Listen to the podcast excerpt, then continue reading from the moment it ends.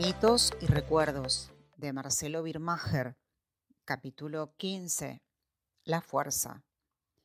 En aquella batalla los dioses apoyaban decididamente a los troyanos.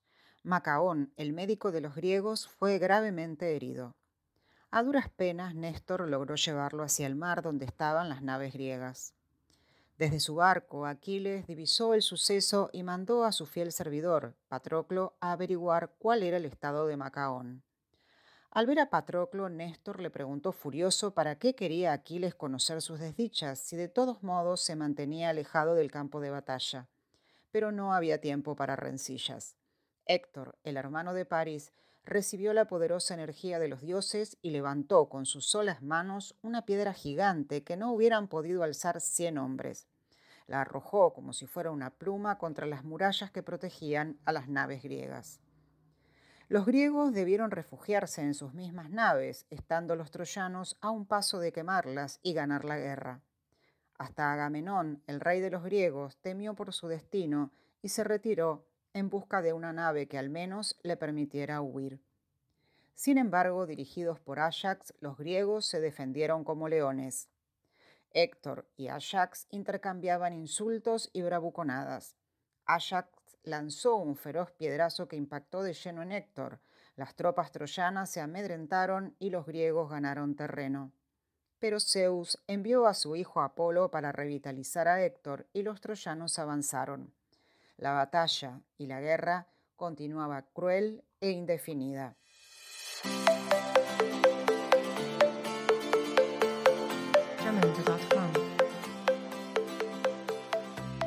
Omicron.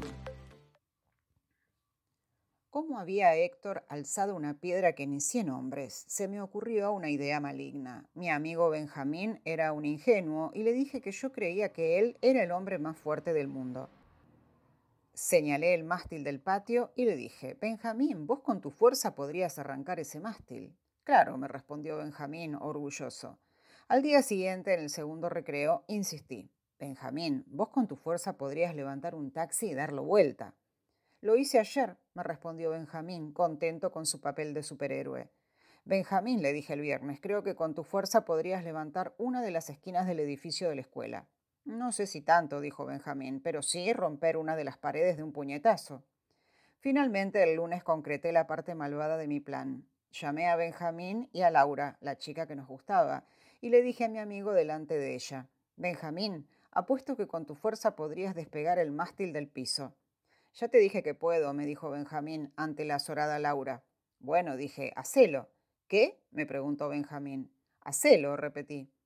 ¿Pero qué? ¿Vos te lo creíste? dijo Benjamín, y en su cara se pintó una sonrisa que nunca antes le había visto.